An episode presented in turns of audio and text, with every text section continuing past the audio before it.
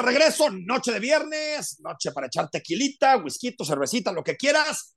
Rodrigo de la Rosa, volvió a hablar Pablo Lemus. Hoy lo que dice es que se están uniendo los que están abajo rumbo a la candidatura a la gubernatura. Esquer, Romo, también ya metió a Clemente Castañeda, a Salvador Zamora, se están uniendo contra él. A ver, si te parece, lo escuchamos. Ah, qué divertido. Venga, venga. Respaldada o impulsada también por el gobernador porque pues nadie hace nada sin que lo autorice él. Yo no creo que sea una campaña impulsada por el gobernador, definitivamente no lo pienso. Lo que sí creo es que los que van en desventaja en la candidatura a gobernador, como los que se han expresado, ¿no? Alberto Esquer, eh, eh, Manuel Romo, eh, Clemente, Salvador Zamora, que van muy abajo en las encuestas, pues se unieron todos en contra de Lemus, la oportunidad. Todos en contra de Lemus para tratarme de bajar y quedarse ellos. Eso es lo que está pasando. Y no van a poder. Pues no van a poder, pues claro que no. Se levantó con ganas de seguir haciendo amigos el alcalde Lemus, ¿no? ¿No? Sí, caray, no, no, no, de veras. Oye, que, que, yo la verdad es que pensé que con lo de ayer ahí lo iba a dejar, pero tal vez no le gustó mucho la portada de mural de hoy. Puede ¿No? Que, que los pone uno frente a otro, ¿no? A Clemente y a Lemus. Enrique, yo sí tengo que decir que me he divertido muchísimo, que le agradezco mucho a Movimiento Ciudadano, hicieron mi semana muy, pero muy alegre además. Y yo sí tengo que decir que creo que más allá de lo que dijimos en el primer bloque, que no estamos de acuerdo en la manifestación fuera de la fila, creo que se está equivocando Pablo Lemos. Se está equivocando, me parece.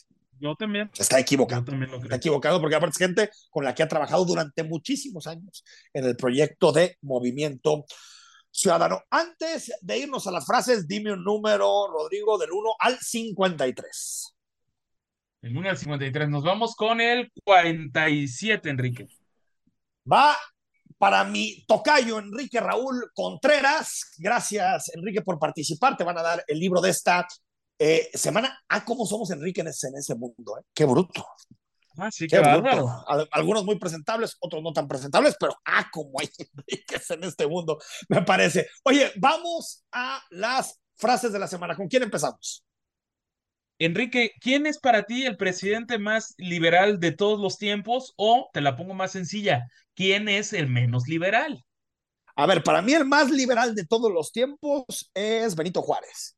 Y para mí, y el menos liberal, Andrés Manuel López Obrador. Pero la diputada de Morena, Patricia Armendáriz, en la Feria Internacional del Libro, traía otros datos. Liberal. El presidente más liberal que hemos tenido se llama Andrés Manuel López Obrador. Liberal. Escúchenme, por favor, y déjenme explicarles. Este no es un foro político. Bueno, si no me dejan hablar, pues ya me voy. Escuchemos. Yo estoy haciendo todo. Yo estoy haciendo todo el esfuerzo por transmitirles lo que sea de una manera responsable. Ahí está. ¿Qué tal, eh? ¿Qué es el más liberal? Pues sí, el problema, a ver, yo tampoco creo que tampoco confío en que Patricia Armendáriz conozca mucho de ideologías y corrientes políticas, la verdad, con todo el respeto.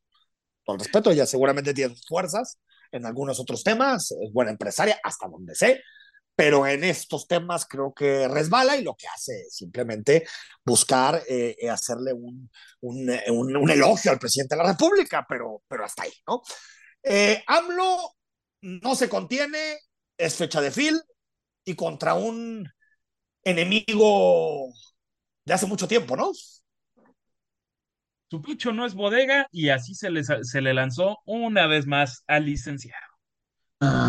Diputada Armendáriz fue a la Feria del Libro de Guadalajara y quiso hacer un planteamiento sobre nuestro proyecto y le empezaron a gritar. Y dice Denise Dresser, allá en la Feria de Guadalajara, aquí me siento tranquila, protegida, porque en el Zócalo me tratan mal. No deberían de tratarla mal en ninguna parte, a nadie, pero sí da una idea de cómo estos intelectuales orgánicos, escritores, periodistas, tienen sus espacios. Es un foro del conservadurismo. Allá van todos los intelectuales orgánicos a hablar mal de nosotros. Y pues, ¿cómo no? Si si el, eh, se atreven a hacer una fil plural, ¿no? Exactamente. A mí, me impresiona porque yo, la verdad, eh, lo decíamos con el tema de las pluris, pues yo, yo siento como que el presidente ya no ve lo que en realidad está pasando en la realidad. Eh, porque si tú ves el programa de la FIL, está desde las presentaciones de libros muy cercanos a su movimiento, Hernán Gómez, por ejemplo, ¿no? El académico que yo respeto mucho. Álvaro Delgado, que presentó su libro en la FIL, ¿no? Junto con, con Alejandro Páez, donde hablan bien de él, y está bien, es parte de la libertad de expresión, ¿no? Es parte de la libertad no decir que casi militan, ¿eh? Hasta libros como el que yo presenté, El Rey del Cash, es decir, que son críticos de lo Eso es de la democracia, Rodrigo. Eso es. Totalmente. Eso es. No un país, no un país o un estado, lo que me digan, donde solamente una persona puede tener la verdad de lo que sucede.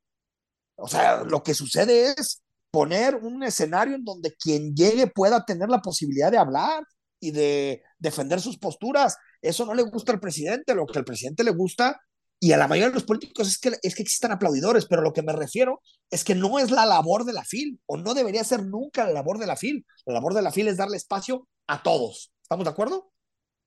Sí, totalmente. Ahora sí que ni cómo contradecir esto. Claudia Sheinbaum, que ya está escribiendo los libros de historia, ¿no? Imagínate que la, la, de, la defensa del INE, esa sí no pasa a la historia.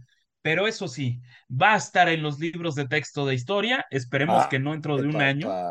La, la megamarcha del humanismo mexicano. Y si llegó a haber alguna persona pues, que se presente la denuncia. Este, hasta hubo burlas. Eh, tú no puedes llevar 1.2 millones de carreras a una manifestación y comportarse como se comporta. La gente fue feliz. A veces me gustaría que nuestros políticos pensaran menos en la historia y más en el gobierno, ¿no? Estaría padre, ¿no? ¿A ti no te gustaría que fuera así como... Padrísimo. En términos de prioridad, mire, usted no se preocupe por la historia, ya la historia la escribirán los historiadores, los analistas, los intelectuales, ya, no se preocupe, la historia ahorita no se escribe, no preocúpese por gobernar, pero ¿qué? Digamos, obsesión con la historia tiene nuestra clase política, no solamente Morena, ¿eh? o sea, se habla de historia todo el tiempo, todo el tiempo, ¿no? Pues usted dedíquese a, a, a, gobernar, ¿no? Yo creo que por eso los terminamos eligiendo. Eh, ¿Quién más? Ay, pues yo creo que el que podemos definir como el personaje de la semana, definitivamente. Pablo Lemus Navarro contra Alberto Esquerra.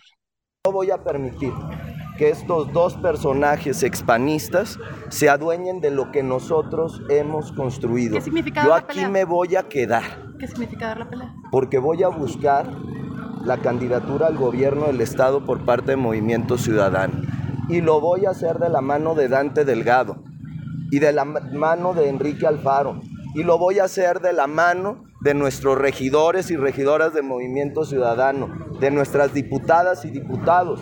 Ayer recibí 20 llamadas, cuando menos, de diputadas y diputados y regidores y regidoras diciéndome que les estaban presionando ¿Para, qué? para que se sumaran. ¿Cómo se llama? Este, Manuel, ¿cómo se llama? Manuel Romo. Manuel Romo. ¿A poco Movimiento Ciudadano es de Manuel Romo y de Alberto Esquer? Si ellos llegaron cuando ya habíamos ganado. Pues yo no sé si de la semana o una, una de las frases del año, ¿no? Sí, no, definitivamente. Tendrá que estar, Enrique. Definitivamente no. Se mordió, no se cortó nada de lo que tenía que decir eh, eh, el señor Pablo, Pablo Lemos, una de las declaraciones más fuertes, sin duda, de lo que va de 2022. ¿Qué otra frase tenemos para redondear que ha sido una excelente sección? Redondeamos la grilla local porque vaya que ahora compitieron, pudiéramos haber puesto hasta 10 frases, pero el licenciado, diría López Obrador, ¿cómo se llama? Padilla, Padilla. Ese le deja pues unas palabritas al gobernador Enrique Alfaro. La nueva.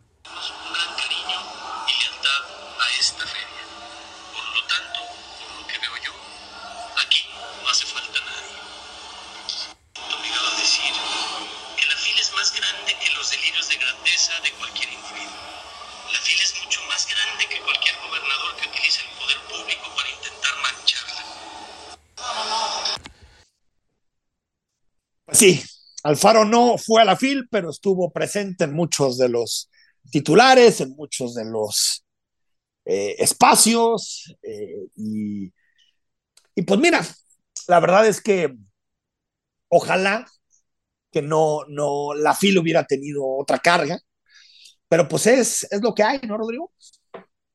Así que e, es lo que hay y que no la termine por manchar, Enrique. Sí, yo espero que no. Yo espero que no la termine por manchar. Eh, si quieres, antes de irnos al corte, escuchamos el comentario de esta semana de Paulina Hernández. Paulina es especialista en materia educativa. Hoy habla de reforma electoral y marchas por la educación. ¿Qué tiene que ver la reforma electoral y las marchas con la educación? La participación ciudadana y la cultura democrática se construye desde la infancia, desde la escuela y desde los hogares. No pretendamos querer que los jóvenes vayan a votar, exijan sus derechos ciudadanos o inclusive se informen sobre los cambios en materia electoral del país si no hemos sido capaces de hacerlos participar como estudiantes en las labores propias de la escuela pública o de las necesidades y proyectos de la colonia donde vivimos. Una parte fundamental se aprende en la casa, porque siempre el ejemplo es el que forma las creencias y los principios más profundos y arraigados de las personas. Si en las familias a la hora de la cena se habla de las propuestas de determinado diputado, de la kermés que se organizará en la escuela para construir y recaudar fondos para la barda perimetral, o de si papá o mamá representarán a la colonia ante el ayuntamiento para solicitar la separación de la basura, es muy probable que los hijos o hijos de esa familia crezcan con un sentido de compromiso hacia lo público más sólido y una responsabilidad hacia su comunidad de forma natural. Lo mismo sucede al interior de la escuela. Mucho hemos hablado de la cívica y ética como parte del currículo educativo mexicano, donde se estudia sobre la inclusión, los valores ciudadanos y los derechos humanos. Sin embargo, este tipo de temas no se aprenden por leerlas o estudiarlas, sino por experimentarlas en situaciones tangibles al interior del espacio escolar. Estamos en una época clave para México, a punto de votarse la reforma electoral, de decidirse los presupuestos estatales, a un año y medio de las elecciones federales que podrían cambiar el rumbo de nuestro país. Los jóvenes deberían de ser los más preocupados por lo que para ellos esto significa, y las implicaciones que podría tener en su vida para los próximos seis años. Sin embargo, la ola verde del Mundial del Fútbol llena nuestra ansia de sentirnos mexicanos y de ponernos la camiseta para pensar en el México de los siguientes años. ¿Qué nos está faltando aprender? ¿Por qué una marcha podría decir más del proceso educativo hacia la participación que lo que provoca el modelo pedagógico de cívica y ética de este ciclo escolar? No perdamos, pues, los momentos de hablar sobre reformas en casa, de participar en la Asociación de Padres de Familia de la Escuela y de marchar por nuestros intereses, porque de eso depende el interés de las generaciones que vienen. Pues vamos al corte, cuando regresemos, cine, temas cinematográficos, recomendaciones con mi tocayo Enrique Vázquez.